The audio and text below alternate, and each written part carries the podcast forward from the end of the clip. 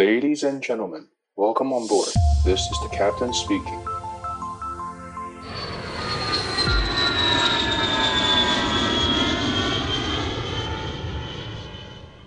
Hello，各位听众你好，我是 Joy，欢迎再度回到机长广播频道。我们创立这个频道呢，就是想要让对航空有兴趣的朋友们，或是你想了解更多的航空知识，听一听相关从业人员的心路历程，都可以来节目中跟我们一起玩耍。我们除了会讲解航空知识以外呢，也会不定时邀请一些线上的飞行员啦，或者是空服员，或者是其他的从业人员来这边来跟我们分享一下他们的心路历程。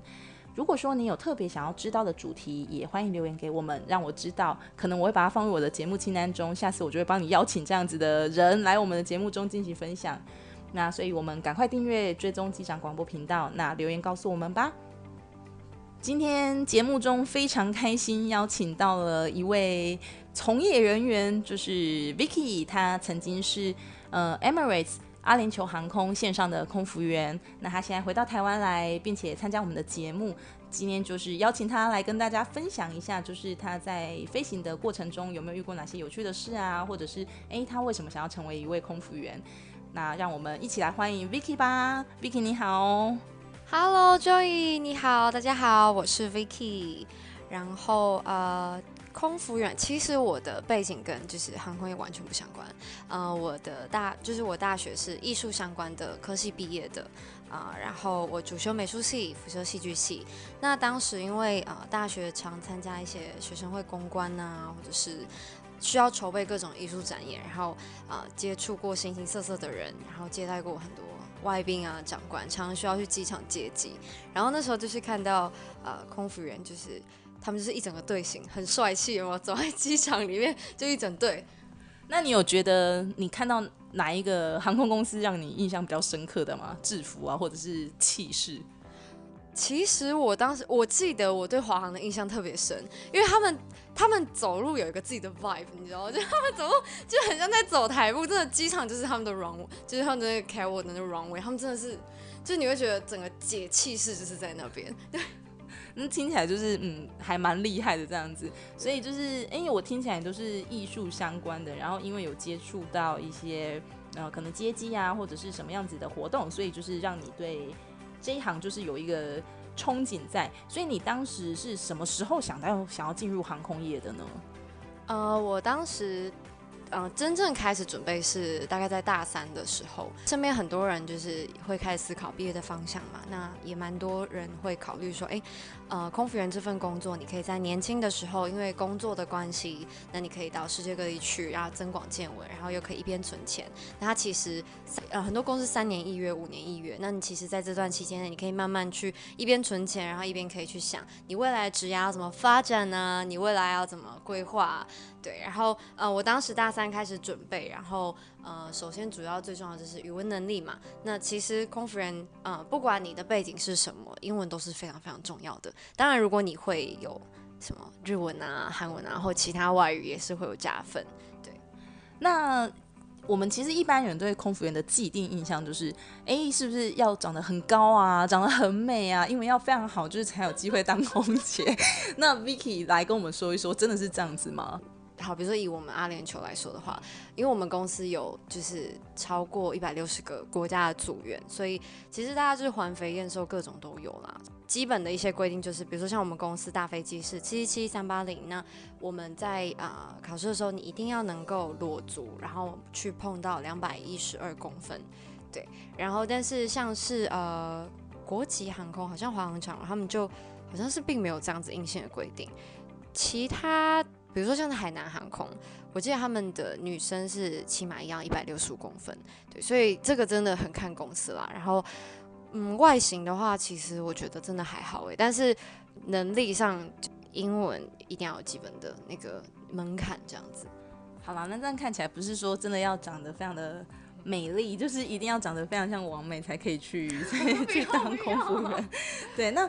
Vicky 在一路走来，因为考空服可能不是那么容易的事情嘛。你只有考过 Emirates 一家吗？你只考过一次，还是你有考过蛮多次的呢？嗯，那不然我问你好了，你猜我考过几次？几次才考上？可能一般三次四次应该也是要的吧？好，其实我我考了十一次才考上，就是我们 国父革命十一次才成功，我也考了十一次才考上。那你真的是非常的有毅力。我还不是最有毅力的，我还不是最有毅力的，因为呃，我我当时在考试的时候，因为在讲这个之前，我觉得啊、呃，不管你现在是考空服，或者是你做任何事情，我觉得你平常很努力，很努力以外，你其实可以跟跟自己说，你现在看不到你努力的结果，不代表是你。不足不够，而是机会还没有来。像我当时大三开始准备考空服，但如果我考上了，尤其是有些外商他不需要大学毕业，我可能还要考虑我是不是要休学。所以我大三开始考，但是我一直 fail，一直 fail，然后直到毕业之后刚好考上阿联酋。所以结果论来说，往回看，我好像是无缝接轨考上。但是其实这样也是最好的安排，因为我并不需要啊。提前结束我的学业或什么的，对，所以说我觉得虽然现在来看是十一次啊，好像很多，好像很辛苦，可是呃，由后面往前看，一切都值得。那我真的觉得，就算失败很多次，也不用太气馁。我我曾经听过呃，就是在考试过程中认识的一个姐姐，她跟我说，她她考了大概十九次才考，十九次，她考大概十九次才考上，因为她年纪稍微比较大了。然后她告诉我一个理论，就是。我们不是常常会说，呃，你想要建立一个习惯，就是你可能要透过每天不断做这件事情，然后要持续二十一天，你可以养成一个习惯。那当时呢，姐姐她给自己的一个鼓励的方式是说，我努力的考空服，她甚至去没有任何出国经验，没有不会讲英文，就努力去，比如去澳门打工去工作干嘛，就是尽她一切所能，然后慢慢慢慢考。她就告诉自己说，我如果考到二十一次。然后还是 fail 的话，那表示这个东西可能真的不适合我。我尽力了，那我也我可以 let it go。那我当时也是这样告诉自己的，但也好险我没有没有考到二十一次。对，我没那么苦，没那么苦。那那个姐姐一样在 Emirates 吗？是你的同事吗？嗯、呃，不是不是，她一开始是在那个卡达，就是中东三巨头嘛，就卡达、Etihad，然后阿联酋。她是在卡达，然后后来她到了那个 Etihad。呃，Vicky，你刚刚在前面有跟我们说，就是你大概在 Emirates 飞了三年的时间，三年多嘛。那在这一段过程中，因为你们公司就是非常知名，是有非常多 各个不一样的国籍的组员们，那应该就是工作过程会很有趣。那你有没有几样比较到现在为止印象蛮深刻的飞行过程中有没有什么很有趣的事情啊，或者是让你到现在都还很印象深刻的？好，呃。这真的是太多太多国家了，然后也就是在的客人世界各地这样。那我自己的永远印象很深刻有一件事情，就是呃，我载过一对阿拉伯的爸妈，然后当时我们是从杜拜要飞 Riyadh 沙乌地阿拉伯，那他们是从美国转机回来，然后妈妈带着一个大概才刚出生两周的那个小 baby，真的非常小。然后我登机的时候就记得说，哦好。我要拿那个宝宝的安全带给他，然后我们啊、那个 safety video 结束之后，我带着安全带去找他的时候，宝宝呢？宝宝不见了。然后我还想说是不是因为啊、中东妇女他们有些会传宝宝呢？然后最后我就听到了哭声，宝宝的哭声从上方的置物柜传来。天哪，他把它放在上方的置物柜，宝宝吗？两周大。真的是妈妈吗？是亲妈妈吗？对，对，就把宝宝放在上方置物柜，然后里面是没有其他行李啦，就宝宝毛毯旁边一件外套。但是因为上方置物柜你没有任何可以固定住的安全措施，所以他在里面可能可能会一命呜呼之类的。我就跟那个妈妈说，就不行，你你必须把宝宝拿下来，然后系上安全带。我自己也不敢拿那么小，然后我还要往上爬把它拿下来，真的我不敢。对，那但是呃，这位中东的夫妻他们就一开始用英文努力跟我解释说，OK 啦，没关系啦，宝宝放上面 OK 啦。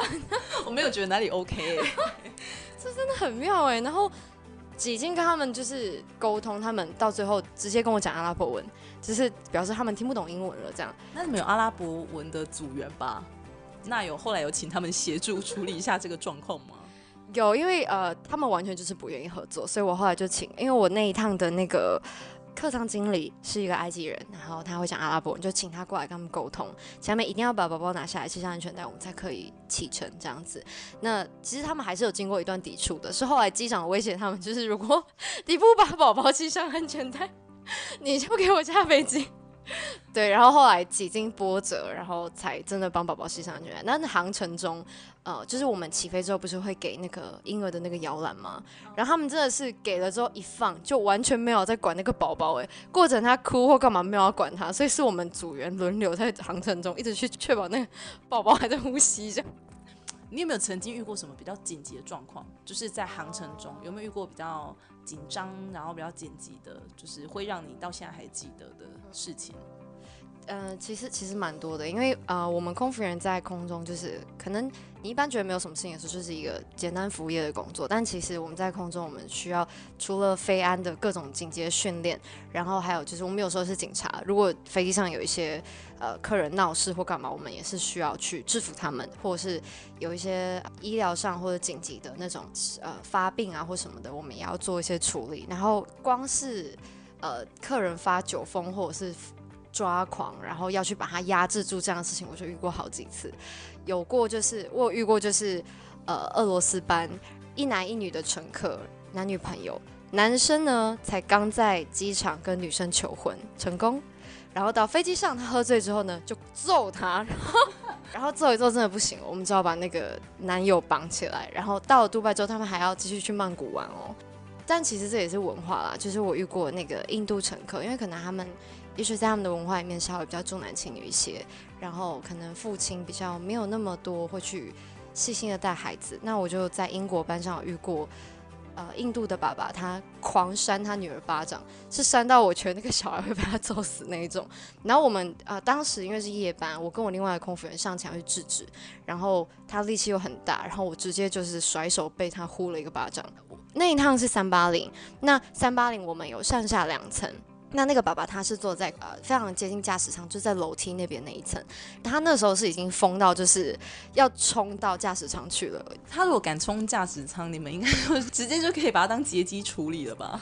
对，但因为我被呼了一个巴掌，所以其实我的脑有点懵。然后我当时就直接就是抓起那个呼叫的电话，然后直接 all call 给整个全部 station 的啊、组员，然后就跟他们说，现在是有状况，马上大家马上冲到 L1 门这样。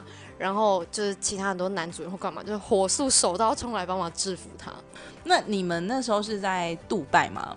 你们是台湾组员到那边，公司是有安排你们宿舍吗？就是我们的基地都在杜拜，然后所有不管你是哪一个国家的组员，是全部就是住在杜拜。然后呃，公司会提供宿舍，水电费都不用钱，然后会提供那个接驳车，就是你上下班会有免费的接驳车。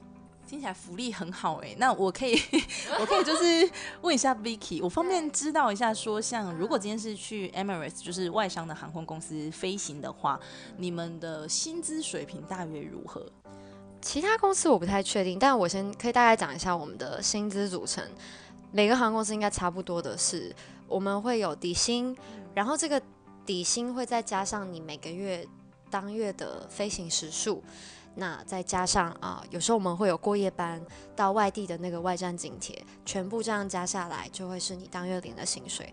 以我们公司我当时经济舱来说，一个月大概八到十万，然后公司还帮你们负担就是住宿的费用，那还要就是付你们交通的费用。对，那听起来听起来很好哎、欸，而且杜拜还有一个很好的地方就是不用缴税哦，所以你们不用缴税，是因为你们是外国人吗？还是当地都不用？嗯。就是当地你在杜拜工作是不用缴税的。那你们这样子计算，因为你们毕竟就是是在国外工作嘛，那一个月大概有多少的假期呢？我们是以班表来算，那可能一般上班族是周休二日嘛，那我们的话是会有呃来回班，然后可能三天、五天，甚至一个礼拜不等的长班。那这个就要看班表怎么样。有时候其实，比如说长班，我可能。一整个那种我们叫 multi sector，可能我飞杜拜、新加坡、墨尔本，然后再回新加坡，再回杜拜。我们每到当地都会有给我们一定的休息时间，但有时候可能是二十小时，有时候是三十天，或者是有些可能甚至会有那种一两天的停留。那你也可以把它当做是一个小小的休假。那不然就是回到了杜拜，回到基地之后。也会依照就是那个你的班表状况，然后去排休假，可能会有两天、三天的休假，但一般加起来来说，其实是比像我们台湾很多上班族的加起来的多的。那你刚刚有提到说，就是你们呃，因为航班班表的问题，然后有去到很多国家，那你们也很常会休在外站嘛？对。那你有没有印象最深刻？就是你觉得就是曾经去过哪个国家？很棒，你到现在就是还觉得就是那地方很好玩，然后你呃希望有朝一日可以再去那边那个国家去游玩的，有吗？你你刚刚问这个问题的时候，我突然想到一件事情，就是因为我阿联酋真的是什么地方都飞嘛，有些可能非洲、中南美洲国家是台湾人可能一生都不见得会去的地方。我有一次飞辛巴威，非洲那个辛巴威，而且是在他们正在政变的时候飞，飞之前都还介于在。有没有可能因为他们政局的关系，导致我们这个班被取消？但最后我们是有飞的。可是飞到当地之后呢，就是因为空服员，呃，你从机场到饭店中间会接驳嘛。我印象最深刻就是那个时候，我们是那种带枪的武装人员，然后来护送我们从啊、呃，就是机场到饭店，饭店到机场这段接驳，那是我真的觉得很很妙的事情。对，听起来很危险。觉得哦，我觉得你有买保险吧？有吧？有有有。有听起来好像是蛮危险的。对。那不晓得就是对，除了辛巴威之外，有没有一些比较少见的、比较少见，然后印象蛮深刻的？其实很多地方就是可能大家平常就是什么巴厘岛啊，各种欧洲国家啊、澳洲啊这种，大家都会去嘛。那我们那时候飞蛮多那种。中东国家，什么卡达啊，或者是有些印度国家，像是南亚的什么孟加拉啊，或什么这些国家，可能你你真的平常你可能真的不会去。然后我觉得台湾人其实真的很幸福，因为可能我们不会去想到说，就是衣食不温饱，跟有一天你可能你不知道厕所长怎么样的那种生活是什么。因为我真的有飞过有些国家是，呃，他们的国家的人都是赤脚的。然后可能他们也不太有见过那种现代化的流动厕所。我我记得我们公司有流传一个小故事，是有人飞卡达，然后啊、因为很多劳工嘛，然后他们上飞机，他们可能是此生第一次搭飞机，然后甚至也是第一次看到这样的厕所。然后那个工有一个工人，就是他要上厕所的时候，他不知道厕所在哪，也害羞，然后所以他就上厕所。大便在他的袜子里面，然后他拿到那个 galley，就是我们的厨房，然后很腼腆的把他的普普，把他的普普给你们吗？对，这是一个我听过觉得蛮心酸的故事，对。天啊，听起来真的是台湾人真的是蛮幸福，好，我们大家要珍惜。好了，真的，那今天很谢谢 Vicky 来节目中来跟我们分享她飞行生活中的趣事。那最后希望可以问一下你说，哎、欸，那你有没有一些建议给假设说今天一样想加入航空业、想当空服员的，不管男男女女，有什么建议可以给他们的吗？呃，我会说有几点，首先就是你的语文能力。呃，如果你平常有意识的话，你可以。除了英文之外，你有意识可以去投资一些外语的能力，你可以去考个证照什么的。但是最基本就是一定要有英文，然后多译的分数当然也是越高越好。那再来就是呃，空服员这个团队合作的工作，所以平常可能你在你的工作啊或者学校就可以多多练习去参加一些这样的团体活动。你可以知道说你在需要这样团队合作的环境里面是不是是适合的。如果你不适合，你要怎么去改变自己的沟通的方式啊，沟通的技巧？那再来就是，我觉得就是心态很重要。像我说，我考了十一次嘛，那我当时考试，身边很多遇到的人，其实。蛮多人并不是考第一次、第二次就考上的，很多人会说考官员或者什么。那我觉得就是心里面有个心态是你，你做足了自己应该有的努力，然后呃，但是你得失心不要放太重，这样你才能够在考试的时候有最好的发挥，你才能够让考官、让公司看到说，哦，你是这么适合这个公司的人。对，所以说不要给自己太大的压力。好的，那我们非常谢谢 Vicky 今天来节目中，就是来跟我们分享。那很谢谢他给大家的建议。那就像他说的，今天想要踏入航空业呢，坚持不放弃是一个很重要的要点啦。除了但英文要好嘛，就是基本沟通能力，英文一定要好。那其他的就是不管是呃团队合作啦，或者是口条清晰等等方面，这也是可以从生活中去进行磨练，维持自己。保持一个目标前进，然后千万不要做放弃。然后呃，不管是考一次，对一次或两次，那甚至你看很多人考了十九次，考了非常非常多次 才成功的。所以各位如果有这个梦想，就一定要努力的去追寻，啊千万不要放弃。我们今天非常谢谢 Vicky 来到我们的节目中跟大家做分享。嗯、呃，我是 Joy，今天谢谢大家收听机长广播频道，我们下次再见。谢谢 Vicky，谢谢，拜拜。